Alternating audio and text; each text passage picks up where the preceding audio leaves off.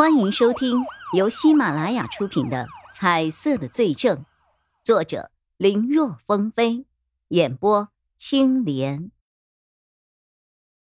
高德信说完了自己的罪行时，颜色还在；可当他说看到过高玉后，颜色就消失了。那这颜色要表达的意思已经很明显了。叶一辉心中顿时一沉，同时。也生出了几分疑惑。高玉有颜色，他是知道的。那次参加高逸逸表哥的婚礼时，他就曾经见过。虽然他和郝浩仁一样有颜色，但是在当时的那种条件和证据下，所有的怀疑都指向了郝浩仁。后来，郝浩仁先是无罪释放，然后又被杀死在了家中。他就彻底忘记了高玉还有颜色这回事儿。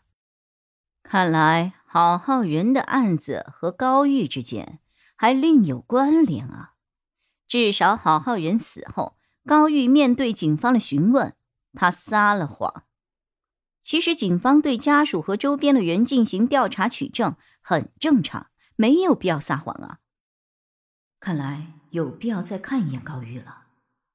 如果高玉的颜色还在的话，那么郝浩云的案子或许还有很大的变数。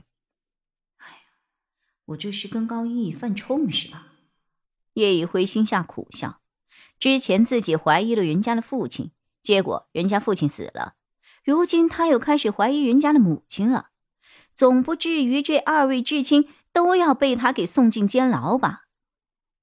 高德信审的怎么样了？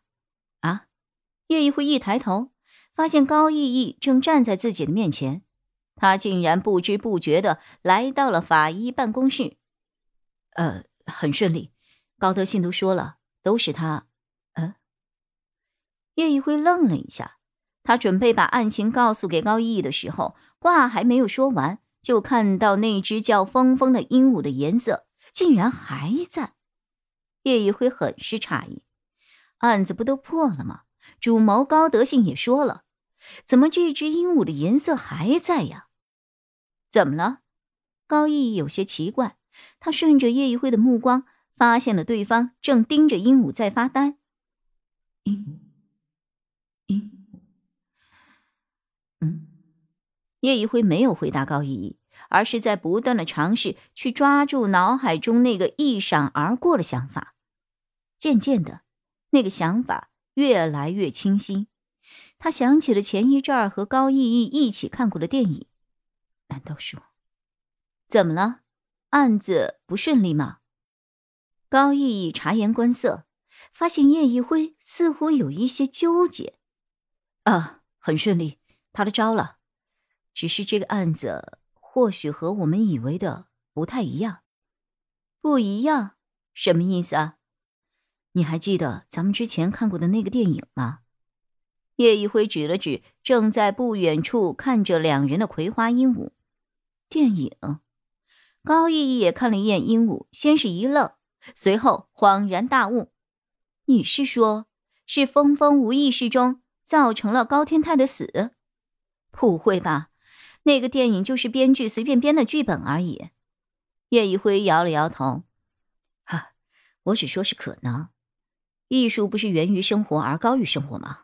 有的时候，艺术看似荒诞不经，但现实比艺术更加的荒诞。可证据呢？我们没有发现有什么证据指向峰峰的呀。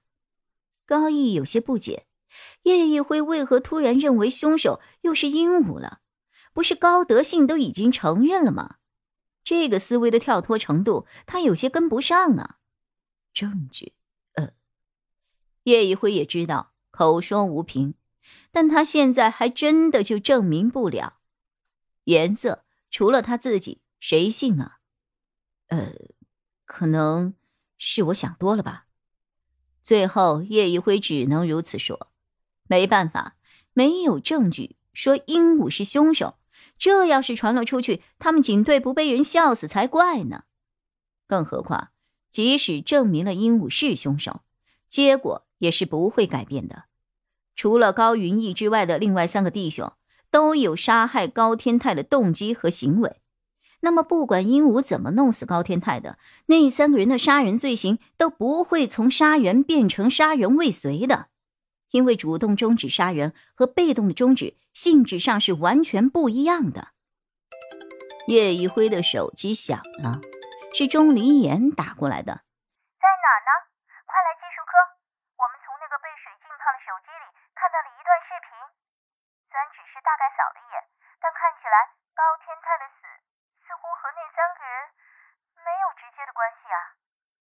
钟离眼说话中气十足，加上法医办公室的空间也不大，这让在一旁的高毅毅也听到了。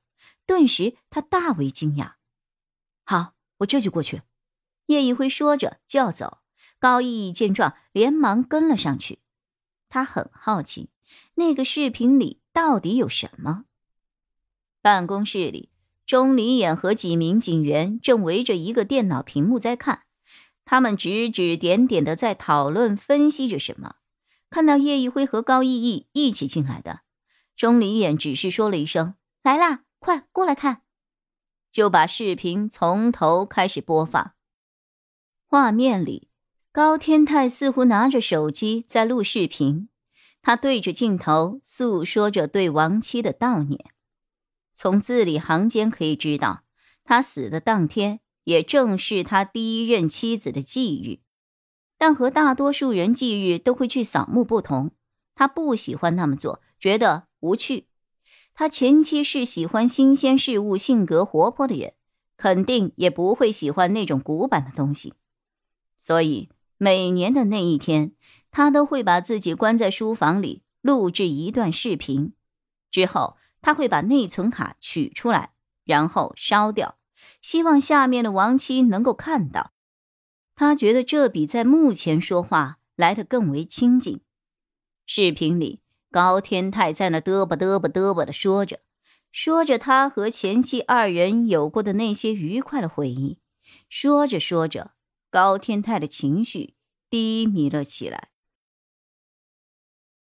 本集播讲完毕，感谢收听，更多精彩内容请在喜马拉雅搜索“青莲嘚不嘚”。